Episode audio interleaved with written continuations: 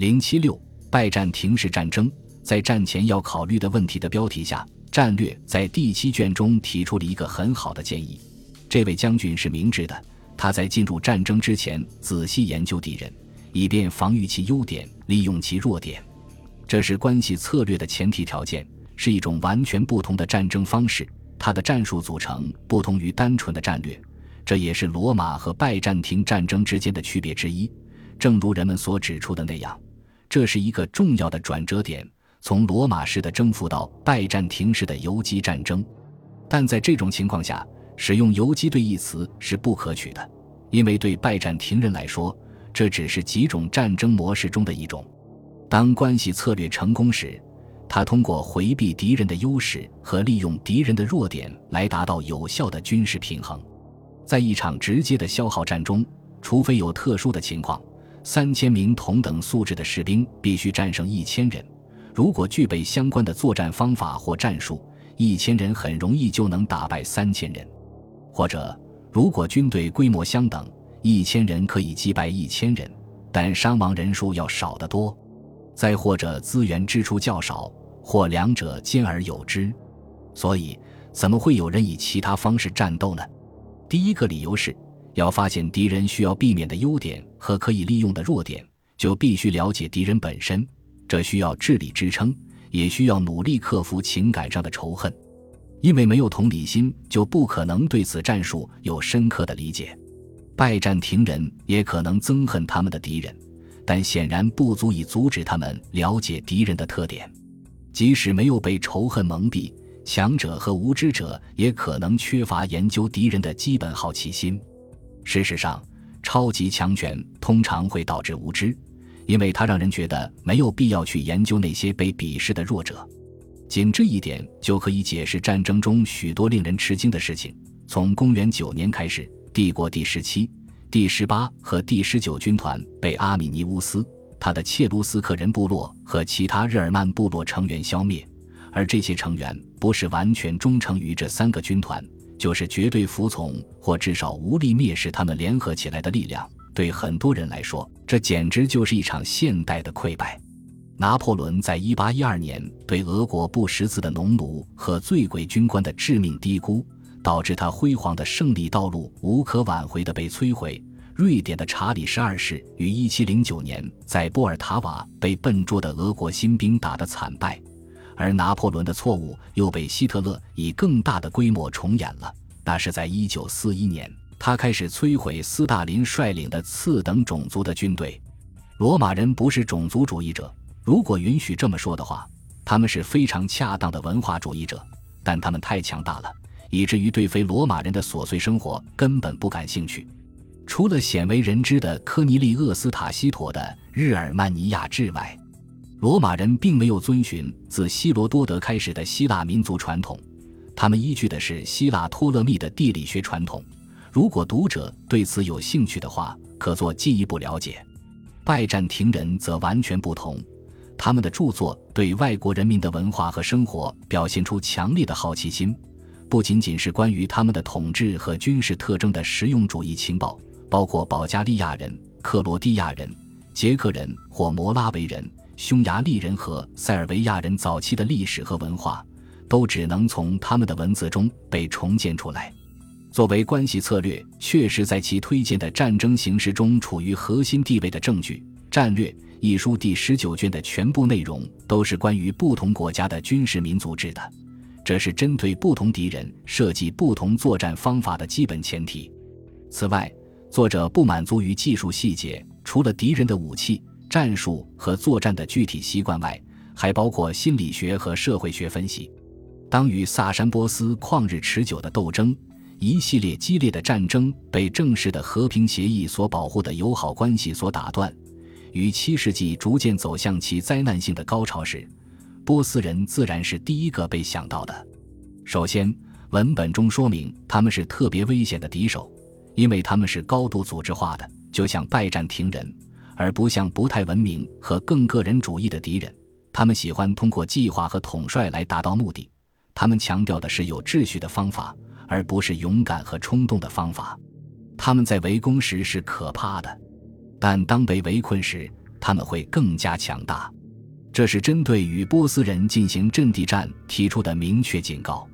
作为一种先进的文明，萨珊波斯可以组织大量的野战军，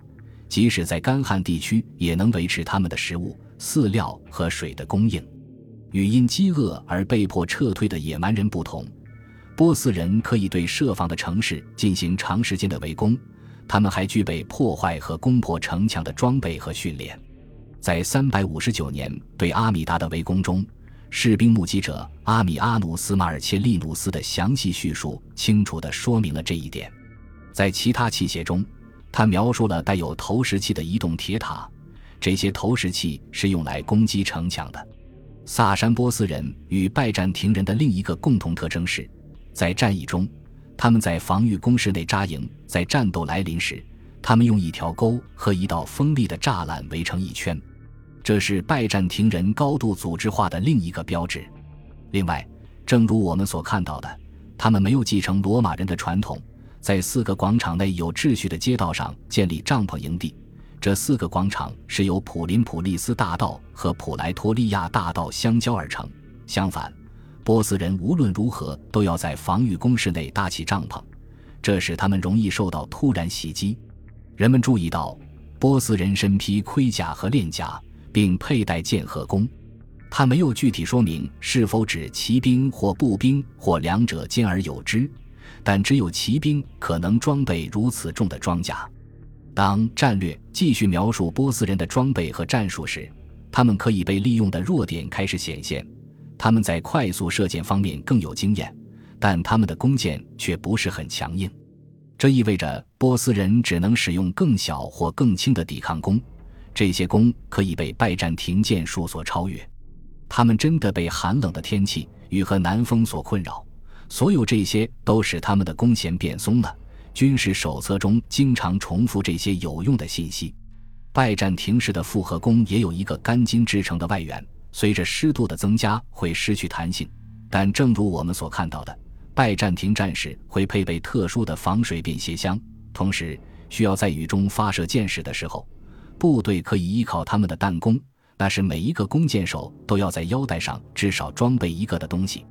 他们也会被精心组织的步兵队伍所干扰，这明显反映出萨珊波斯人通常都是与不那么有组织的敌人战斗，譬如穿过奥克斯河的游牧民族和半游牧民族、西部的贝都因阿拉伯人以及阿富汗和比路支的游牧部落。对他们来说，拜占庭也是唯一拥有先进文明的敌人。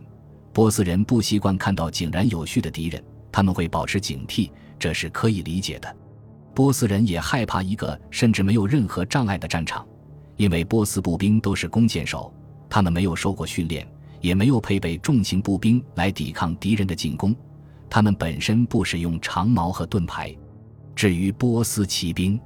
向他们发起冲锋是有效的。因为他们被要求快速骑行，而且不像大草原上的骑兵那样，他们不知道如何突然转向以对抗他们的追击者。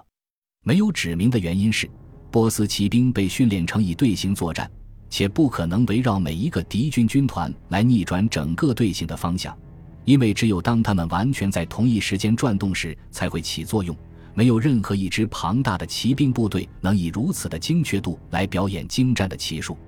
草原上的游牧民族很容易就做到了，因为他们总是以松散的队伍骑着马，并且习惯于互相操纵，以避免碰撞和纠缠，以至于在没有阵型的情况下不受干扰。出于同样的原因，战略建议不要试图通过旋转或掉头来阻止撤退。这些人会迎面冲进正向他们逼近的波斯骑兵队里，因为波斯人即使在快速追击的时候，也要努力保持紧密的队形。建议的选择是偏离撤退的方向，向后转一半，然后以平行于敌人的路线前进，直到抵达波斯编队的后方。这是他们的弱点，容易受到攻击和来自侧翼的包围，因为他们没有足够的侧翼守卫。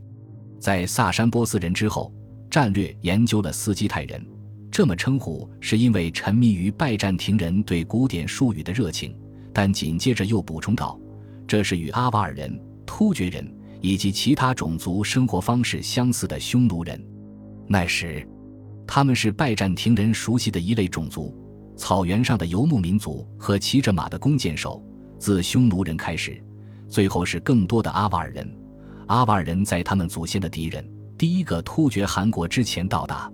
在这些人到达之前，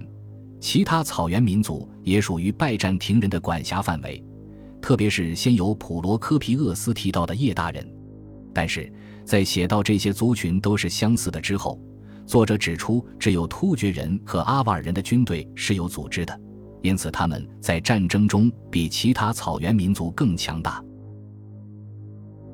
本集播放完毕，感谢您的收听，喜欢请订阅加关注，主页有更多精彩内容。